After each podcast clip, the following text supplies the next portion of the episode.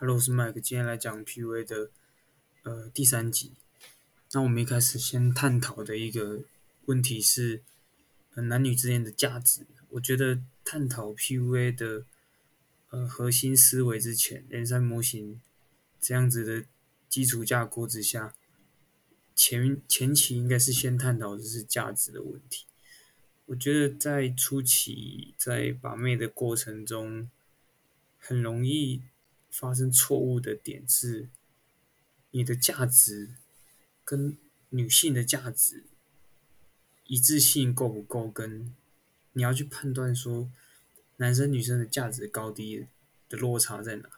好比好比是说外在的情况下，其实好看的男生。帅的男生、高的男生，其实即便你没有这些条件，你把穿着打扮的干净，那什么是干净？是一定在穿搭上一定会有可能在刚刚开始改变穿搭的时候，可能你会穿的比较运动品牌啊，或怎样的一个逻辑。那你后续其实你，尤其尤其你在社交场所或者是夜场。你可以看到有些男生穿的很好看，他其实，在女生的思维逻辑里面，他去帮男生做分级，包含从外在上的评分，例如一到十分。那你的穿着打扮，其实女生她心中有个底，大概是穿着打扮大概在几分，然后长相大概在几分。那你可以用穿着打扮去弥补这件事情。那我觉得最好的穿着方式，基基本上就是。呃，日系、韩系，甚至说是欧美系，或者是干净型的，我觉得这个是在呃比较潮的人身上，你可以去学习他穿搭。那其实这是完全是男女，尤其是有情感的一定的经历的情况下，女生怎么去判别男生第一时间他的经历，他的。呃，他的经历或者说他的感情经历、社交经历，其实从穿着方面很容易就判断出来。但是不是说穿什么大牌？我觉得穿大牌这件事情是很傻的事情。是，你穿了一个很大牌的衣服、大 logo，其实是很傻。女生也知道说这个就是单纯出来显摆的人，他根本你穿起来像个冒牌货。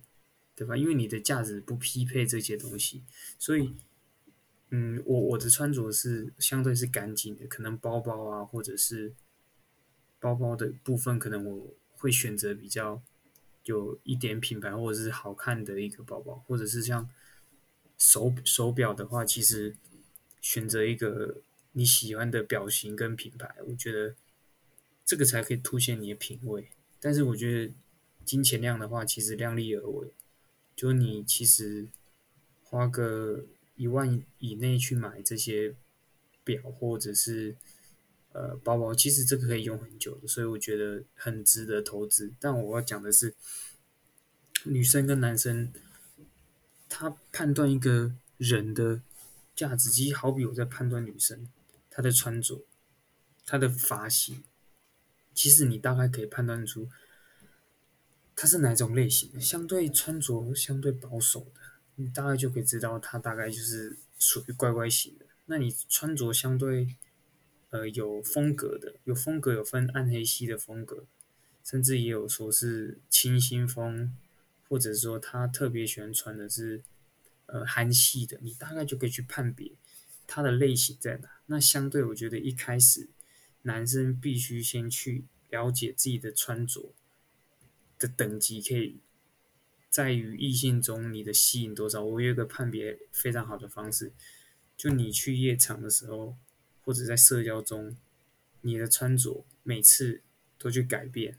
那其实如果女生特别容易被你吸引的穿着，在夜场中就会很明显，就是你可以去判断说这样的穿着是不是符合呃异性的一个需求，或者是你有异性朋友的情况下。可以去跟他探讨这个问题，然后第一个是外在嘛，就判别说男女之间的等级。第二个是，呃，在谈吐的过程中，谈吐的过程中，其实，在团体里面，我举例举一个例，在团体里面，其实你会发现到说，不管是尤其男女混合，或者是男生团、女生团，都会有带头的，跟相对之下是很容易被调侃的。其实最大的原因，虽然在外在上有一定的影响，主要是他的态度问题。有些人特别容易被调侃、开玩笑，或者是被欺负；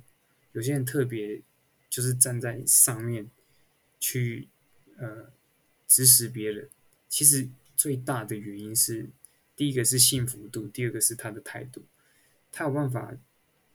了解更多的东西，然后他的经历也相对多。我觉得经历相对多是把没有必要的一个经历。就如果没有什么情感经历。就一定要去夜场实战、教软体，然后参加很多的活动，去拓展你的经历，这才是说你可以把你的态度往上，因为你懂的东西更多。第二个是你在分享你的三观的同时，爱情观、人生观、价值观同时，对方如果说，哎，哎，那我们要不要去吃个什么东西？其实很很简单判断一个人他有没有态度，就是假如说我们要去吃个饭，我们一群人去吃饭，那我可能说，哎，我觉得这家还不错，要不去吃这里？我有我的主见。但是通常没有主见的人，或者是说对方说：“哎，你你这间我我不我不太喜欢，我不太吃日式料理。”这时候你就服软，对吧？就是应该是有互相探讨的空间，然后以多数决这样的一个判断标准。可是有些人他态度很软弱，就提出一个东西，对方一否决掉，他马上就拒绝，或者是在呃。就是相对不熟的朋友之间，他属于讨好型人格，就是他很喜欢去提供一些帮助别人的事情。我觉得这个我可以举一个亲身的例子。我有个朋友是他在呃，他有交一个女朋友，然后他其实蛮帅的，情商呢他都懂一些基础的男女交往的一些一些情商的东西。一些 P V 的东西，他其实多少懂一点，但是他最大的问题是，女生没有提出需求的时候，他主动去帮他做事情，就是说，例如说，他们后来是交往在一起的时候，他喜欢，就是女生可能说他可能身体不舒服，他马上就回去到他的他的家，或者是。呃，女生在那个学校上课的时候，他就去买药给她。就我觉得，不管在交往前后，你怎么去提供你的价值，就是你提供价值之后，对方是会去感谢你的，而不是说你提供价值，对方认为说这个是你必你必然你要做的事情，你就像个奴隶一样去做这个事情。是对方有这个需求，那他也需要你的帮助的时候。你才去帮助他，而不是对方只是好像有一点点的问题，他自己能解决，你却马上去帮他做这件事情，就是长期之后，这交往长期之后，你主动权非常的低。那交往前的时候，这是属于舔狗，舔狗这交往前就是会做这样的事情，献殷勤，然后无止境的去帮助女生。我觉得帮助女生是对方有需要。人家帮助，那相对的，对你提出需求，他自己也解决不了。如果女生自己解决得了的话，我可能就不会去帮助她。慢慢的，你的态度跟你的三观会被建立起来。那你尤其你在跟有分量的女生讲话的时候，甚至同性讲话的时候，你就有你的框架，有你的你的框架就是可能你的三三观嘛，你的。价值观、你的人生观，在跟人家探讨的时候，或做事的一些方式，你就有你的态度在，而不是无止境的去帮助别人。那你在这个社交中，尤其跟异性社交中，你可能一次、两次、三次、四次，久了之后，你其实就会形成你自己的个性，而不是因为现在的资讯太爆炸，各式各样的东西都在 YouTube 啊，或在呃哔哩哔哩啊，或者是一些百度上面太多资讯。所以你没有办法去判断哪个是真的情况下，你应该是要去建立自己真的实际实战过男女男女之间的东西，然后去建立你的框架，这个很重要。然后再接下来是要讲的是那个 PUA 里面的一个，从以前到现在应该都很流行。如果有在深耕的人，应该知道 N 三模型这个东西。那有人其实也提出说，他 N 三模型其实就是说，在吸引女生的前中后阶段，就是你大纲该做什么事情。就你学会这个，不代表说你多厉害，但是就是说，别人如果需要有五十次的经验才能完成这些事情，学到，你可能只用十次，你就可以。学到相应的内容。那 N 三模型其实有三个阶段，就是第一个阶段是吸引，第二个阶段是舒适，第三个阶段是诱惑。这种是很模棱两可的东西。那我来讲解一下，其实对于实战中更重要的是什么？第一个阶段是吸引，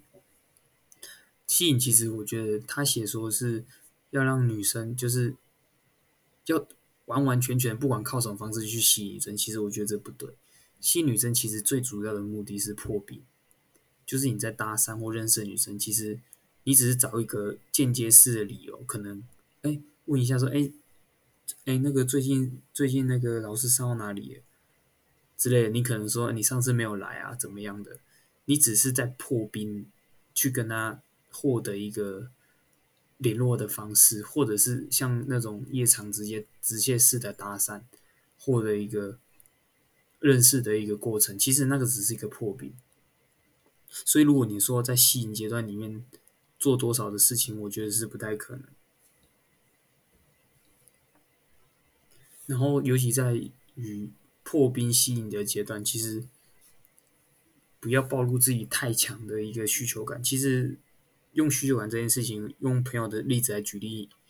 就是说，你跟一个人认识没多久，那他却什么事都一直找你。如果他的价值就是也相对相对没有这么中高以上的情况下，你会觉得这个人很烦。那相对用在异性方面也是，女生会觉得你很烦、很吵。对，所以其实在于吸引的阶段时候，你不能盲目的去。跟女生沟通太多的事情是破冰之后加了交软体，呃，加加了那个社群软体之后，应该做的是慢慢的了解。就可能你发信息应该是从前期我会选择久久发一次，可能一天发个一两则讯息，慢慢的去了解。很多人在这个阶段最大最容易发生的错误是，你在了解的过程中你很急。你聊的字数，聊的那种就是秒读秒回，或者你的那种速度上跟内容上已经超越你们当前的关系。就好比你一个朋友刚认识不久，或者甚至是异性朋友，然后你很不喜欢的，相对没有那么喜欢的，他一直在找你聊天，你也觉得很烦，就已经跨过了对方还没被你吸引的情况下，你跨过了这个线，就是交浅言深嘛，交情非常的浅。但你聊的却很深入，对方其实是不会被你吸引。那同理，对方没被你吸引的时候，你送再多东西也是没有意义的。反而，反而你你在在一起之前，你送了他很呃请他吃饭啊，然后送他一点东西，你远远不如一个跟他交往之后买一杯饮料给他的这种关系。因为你对方没被你吸引之前，你付出太多，对方其实认为那是你你自己要付出，跟我没关系。那如果你对方被你吸引了之后，你只要付出一点点，甚甚至就请他吃个早餐什么的，对方也会很很很觉得说啊，你这个男朋友非常棒。这是一个吸引阶段最重要的事情，是分清楚你的阶段。你跟女生在这个认识的过程中。你的阶段是在朋，应该是从陌生人，然后到就是跟搭讪认识，间接搭讪认识之后，然后到讯息，可能一天回个一两则，然后到一天回个三四则，慢慢的增加，然后去了解对方的东西，然后不是去问一些早午晚安这种这种鸟事是，你要可能是你可以去说你的爱好是什么啊，然后可以问他说，哎，你平时都在干嘛？或者说，哎，如果假日的时候可能你有空就发讯息说，你可以发个你在可能在健身啊，或者是在你去吃饭啊什么的，你可以发一些东西出来。那对方如果对你有兴趣，相相对应他又回馈你一些东西。那其实初期最该用的是呃阶段阶阶段性聊天。阶段性聊天就是你发了一张照片，然后可能说，哎今天真累，因为你发一张健身的图片嘛，那可能就是说，哎今天人真多啊什么的，就其实你只是在主动提供提供一个话题，那你可以依照对方回应你的速度跟回应你的积极度来去判断说。他对你的兴趣大概到哪？其实从前期可能爱答不理，慢慢的你聊得越深的时候，他对你的呃兴趣越来越大的情况下，他的回应速度相对快，字数相对多，其实这都是好的信号。包含说他会主动愿意开启话题，例例如你说呃你去吃个饭，然后拍个餐厅，那他可能也去吃饭，他也拍说哎你看我们这是那种猫咪餐厅啊，什么那种宠物餐厅之类，他可能相对会。去回馈你的东西，还主动发信息，这个都是好的回馈。所以我觉得第一阶段的时候，吸引这一块，主要的就是不要过多的去交钱延伸，关系到哪就聊到哪，关系不够就深聊，深聊之后，如果他感觉不太回应，其实你就要退一步，去聊更平淡的话题，把你们的熟悉感拉够之后。再去聊相对深入的话题。简单讲就是比较急色，我觉得比较急色基本上可以打打趴超过七十趴的男生，因为十个里面有七个都是急色，那相对你的外在又没有这么出色的情况下，你这个阶段其实打趴很多人。我也可以举一个例子，说我一个朋友，他最长的时间是在教软体认识一个女生。他甚至半年的都没有跟他见面，甚至有快一年的，因为他不急色，他选他可以选择性慢慢聊，甚至两三天才回则讯息。其实女生她通过这个事情来筛选一个男生，他缺不缺异性，跟他急不急色，其实这是很好的判断，因为一个很急的男生确实他会很急着回这个女生，那如果确实两三天回一次。就是说，你在真的有一定异性情况下，你不急着去回他，而且可以互相慢慢了解，相对之后出来见面的时候，你肯定不会是一个奇怪的人。他从这去判断说你不急色，然后聊这么久还愿意聊，然后就可能过了半年之后才出来，那他可以判断出你不是那种跟一般男生是完完全全不同的一个异性。他也可以放心的出来，他不会很多的那种 ASD 啊，就是 去抵制你的邀约，去抵制你的一些东西，因为你们聊这么久了，即即便他不出来，你说哎聊这么久还不出来见见之类的，其实女生她也会觉得哎确实也要很久，却又不出来见面，那也你可能说我感觉这样还蛮不真实的什么，其实女生就去思考这些问题，你可以去点出你的一个想法，那女生。就会去思考这些问题，去带领他做这些事情。可是，如果你今天太早就进行谣言，然后也是没有见过面这种情况下，甚至有见过一次面，然后而认识的情况下，他也不会出来。因为第一个，你们聊的不够，关系不够，你又急色，然后聊的时间短的情况下，其实你没有办法去说，哎，这样聊不真实。其实女生会觉得你这个人奇怪，因为聊的久，才有可能不出来才。才是奇怪嘛，聊得短，出来个出来个屌，对吧？所以其实这是吸引的过程中是不要急色，是一个核心价值，然后聊得越久，在进行模糊邀约。模糊邀约